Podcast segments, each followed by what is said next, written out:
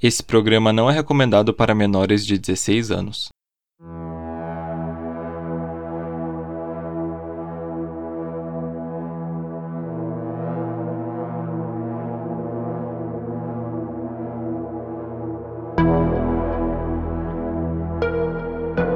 Em apenas dois meses, a cidade de Houston foi abalada por cinco assassinatos muito chocantes, deixando a população com medo e a polícia de mãos atadas, sem saber se todos os casos estavam ou não conectados. Esse é o podcast Clube dos Detetives, eu sou Rodolfo e hoje nós vamos falar sobre o decapitador de Houston. Agora fiquem com os nossos recados e a gente já volta.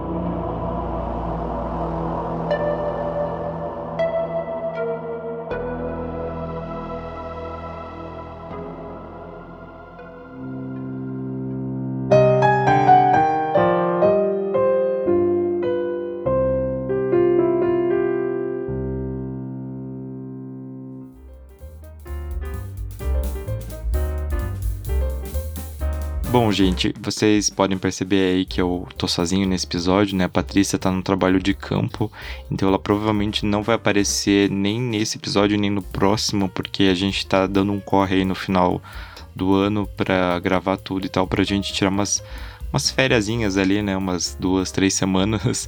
Então a gente vai deixar algumas coisas gravadas, né? Só para lançar depois. Enfim, os recadinhos de sempre, né? Sigam a gente nas redes sociais, Twitter e Instagram, podcastcdd. A gente também tá no Apoia-se pelo apoia.se barra podcastcdd, em que você pode entrar lá e dar, assim, aquela ajudada financeira, aquela que a gente tá precisando, gente. A gente tá. Não gosto de pedir, mas a gente tá precisando mesmo.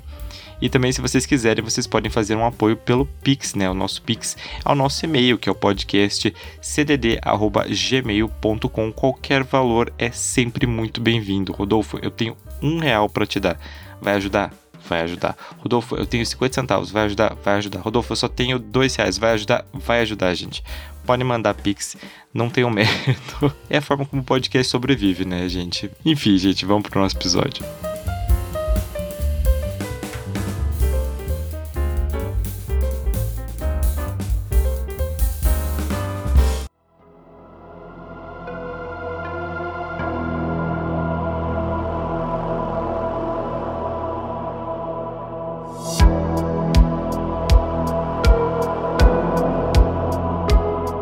O caso aconteceu na cidade de Houston, no Texas, que é a quarta maior cidade dos Estados Unidos. Nos anos 70, a cidade estava passando por um grande aumento populacional, principalmente devido ao crescimento da indústria, e a população passou de um milhão de habitantes muito rápido, e isso ocasionou alguns problemas, como o aumento da violência. E foi nesse cenário que, em julho de 1979, uma mulher chamada Alice Rankin acabou sendo assassinada. A Alice foi descrita como muito simpática, muito educada. Ela tinha 33 anos e ela trabalhava como secretária em uma empresa de engenharia. Naquele dia, a Alice teve um problema com o carro dela e ela precisou levar ele para manutenção. Ela então pediu carona para um colega de trabalho dela que chamava Bob Smith e ele se prontificou, né? Ele disse que levaria os dois aí até o trabalho no dia seguinte. A Alice, ela morava num complexo de apartamentos que aqui no Brasil não é muito comum, mas nos filmes e nas séries você vê bastante, que são aquelas construçõões que elas têm poucos andares, assim, dois, três no máximo, e a porta delas dá para um corredor que já dá para a rua. Então, acho que vocês uh, imaginam, né, como que é mais ou menos esse tipo aí de construção. E esse complexo em que ela morava ficava no sudoeste da cidade. Na manhã do dia 27 de julho, o Bob ele foi até o apartamento, né, no horário que eles tinham combinado, e ficou esperando lá do lado de fora. Mas a Alice não apareceu e ele estranhou aquilo e decidiu ir até o apartamento, né? Bater na porta para ver se tinha acontecido alguma coisa com ela. E quando ele foi bater, ele percebeu que a porta estava levemente aberta. E aí o que, que ele fez? Ele decidiu entrar no apartamento e ele olhou assim para baixo e viu que tinha manchas de sangue pelo chão. Ele seguiu essas manchas, essas manchas iam até o quarto da Alice e quando ele abriu a porta, ele se deparou com uma cena muito perturbadora, que fica um aviso de gatilho, porque realmente é pesado. A Alice estava nua, ela tinha fios de eletricidade em volta dos pulsos e ela estava parcialmente coberta com as roupas de cama ali dela. E quando o Bob tirou o lençol e o travesseiro de cima dela, ele viu que o corpo dela estava cheio de facadas, mas o pior, ela estava sem a cabeça. O Bob saiu correndo e bateu na porta de um vizinho, e foi de onde ele ligou para o serviço de emergência. A polícia chegou poucos minutos depois, mas a cena era tão violenta que até assustou um pouco a galera ali, as autoridades. E eles consideraram uma das piores cenas da história da cidade. Os investigadores descobriram, próximo ao corpo, uma lâmina de barbear e uma faca de açougueiro, ambas com sangue. Essa faca, inclusive, foi visto que ela tinha sido pega do próprio apartamento. E eles também notaram que a trilha de sangue, né, que o Bob seguiu ali dentro do apartamento, na verdade, ela saía do apartamento, saía do complexo e ia até uma vaga de estacionamento, o que fez os detetives concluírem que o assassino saiu com a cabeça dela nas mãos, entrou num carro e foi embora. E não havia nenhum sinal de entrada forçada, o que também podia indicar duas coisas. Ou ela conhecia o assassino, ou esse assassino fingiu que era um prestador de serviço, né, como um zelador, por exemplo, que ela acabou deixando entrar. E por medo, a síndica do complexo, ela mandou trocar todas as fechaduras de todos os apartamentos. Foi realizada uma autópsia no corpo da Alice, só que, para surpresa de todo mundo, a causa da morte não tinha sido os ferimentos, nem a decapitação, mas sim ela tinha sido asfixiada. Também foi comprovado que ela tinha sido agredida sexualmente e que não tinha marcas de defesa, ou seja, provavelmente ela tinha sido pega de surpresa.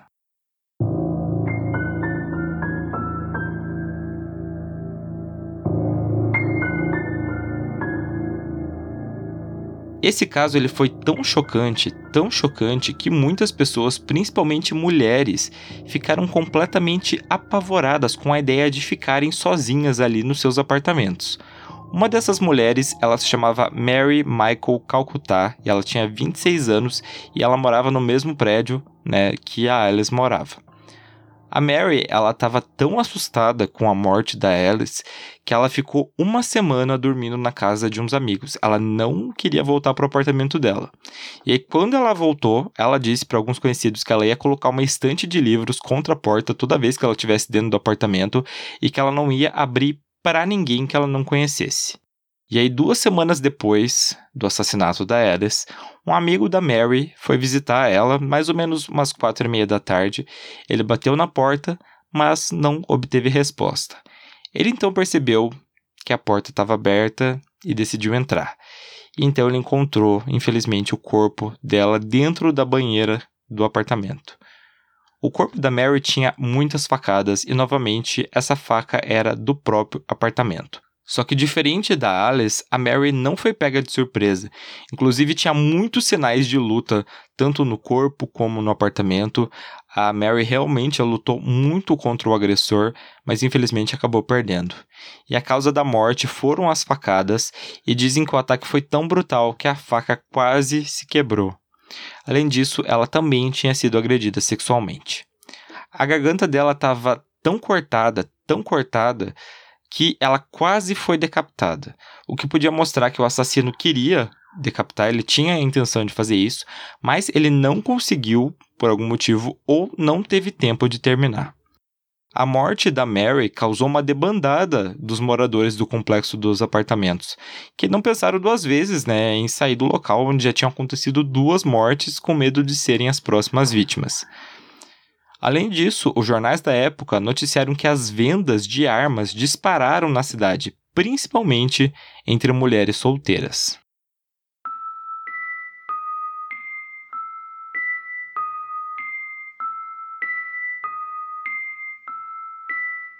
No mesmo dia que a Mary foi atacada, houve mais uma vítima, a Doris Tragel, a Doris tinha 27 anos e ela trabalhava como modelo na empresa de maquiagens que o pai dela tinha. E ela também gostava muito de artes, ela escrevia, ela pintava, ela fazia muitas coisas. No dia 11 de agosto, um exterminador foi até a casa da Doris para realizar um procedimento ali que ele já tinha marcado, não fica muito claro exatamente o que era, mas quando ele entrou na casa, ele encontrou a Doris morta, né, com várias facadas e novamente ela estava quase decapitada. Novamente, não tinha sinais de arrombamento, mas tinha uma trilha de sangue que ia até a rua, o que indicava que provavelmente o assassino chegou e foi embora de carro. Foi determinado que as mortes tinham poucas horas de diferença mesmo, embora a casa da Doris ficasse mais de 10 quilômetros de distância do complexo de apartamentos onde a Alice e a Mary moravam. Além disso, a Doris não foi abusada sexualmente como as outras vítimas e a arma do crime, também diferente, não foi deixada no local. A polícia divulgou posteriormente que ela não tinha certeza se tinha conexão entre a Alice, a Mary e a Doris, porque, né, embora houvessem semelhanças, tinham claras diferenças. No caso da Doris, a teoria da polícia é que o assassinato foi feito por um copycat, ou seja, por um criminoso que copia o modus operandi de um outro criminoso. Quatro dias depois da morte da Doris, a polícia divulgou que estavam trabalhando em um perfil psicológico do assassino ou assassinos, porque poderia ser mais de um. Então, para eles, esse suspeito ele seria homem, bastante introvertido, isolado e teria sérios problemas para se socializar. Entretanto, ele teria uma inteligência acima da média e ele seria, assim, passaria uma confiança né, suficiente para enganar essas vítimas, provavelmente sendo convidado para entrar na casa delas. Algumas poucas pessoas foram interrogadas, nem tem muita informação sobre quem foi interrogado, o que foi falado, mas o que se sabe é que ninguém foi preso aí nos meses que se passaram.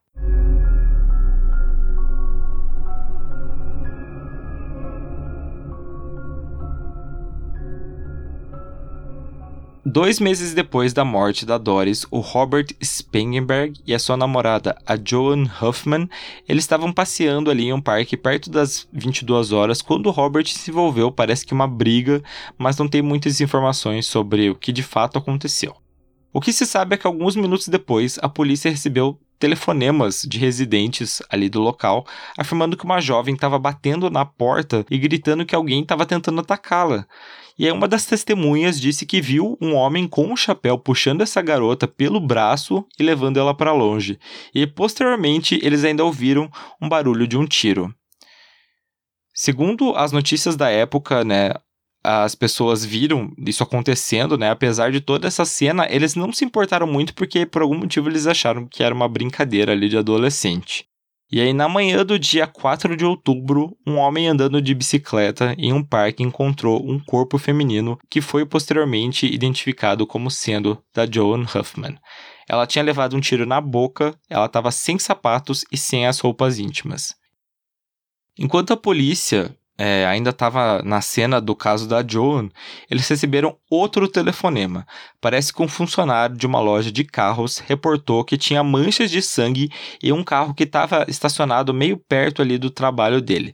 E quando a polícia foi lá e abriu esse carro, eles encontraram o corpo do Robert sem a cabeça. Ele ainda estava com a carteira, né, com o dinheiro, o que indicava que não tinha sido um latrocínio e ele também não tinha levado a cabeça só para dificultar, por exemplo, a identificação, porque a carteira, né, dele estava junto. E aí dentro do carro parece que foram encontrados tanto os sapatos quanto as roupas íntimas da Joan. E aí, novamente, a polícia preferiu não conectar os casos, mas a imprensa mesmo já tinha feito isso e parece que ele estava sendo chamado já como o decapitador de Houston.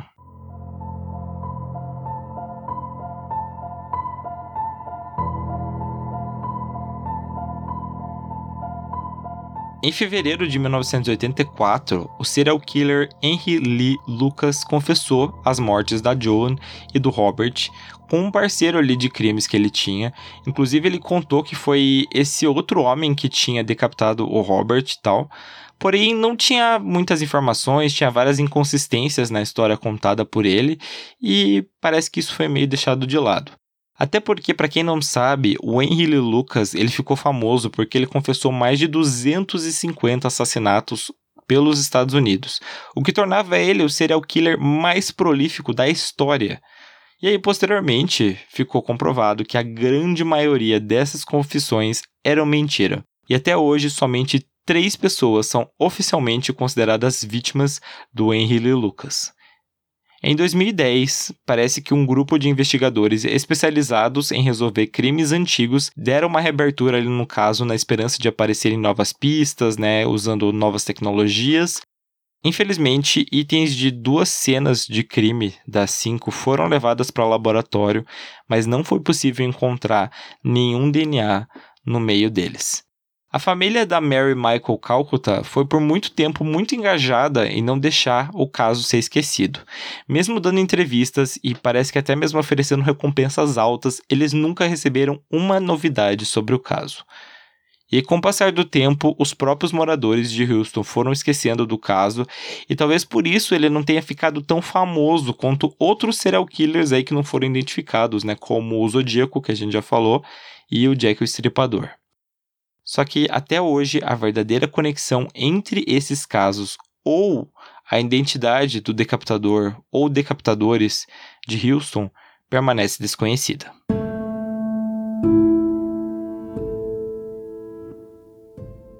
Bom, gente, um caso horrível, horrível mesmo, extremamente violento extremamente complexo também, né? Porque sem nenhum material da época, né?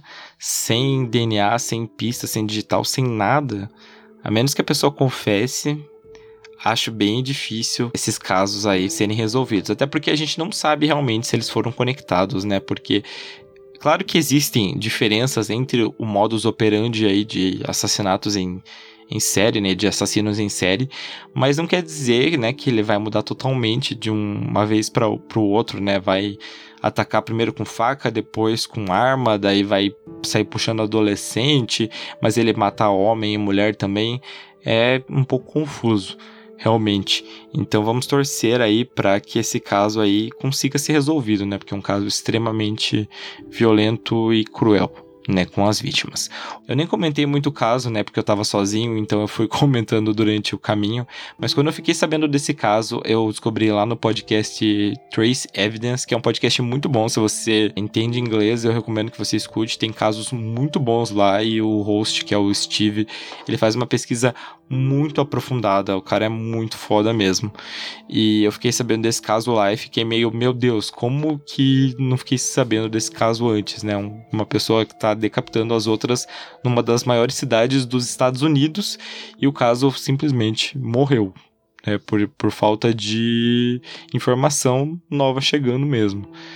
Mas enfim, gente, é, esse foi o caso de hoje. Todas as fontes que eu utilizei vão estar aí na descrição. Não deixem de seguir a gente nas redes sociais e de entrar no nosso site também para ver mais informações e também as imagens né, referentes ao caso. E se você está podendo apoiar a gente, né, tanto pelo Apoia-se quanto o Pix, eu peço por gentileza que você faça isso. E hoje a nossa reunião fica por aqui e nos vemos na semana que vem.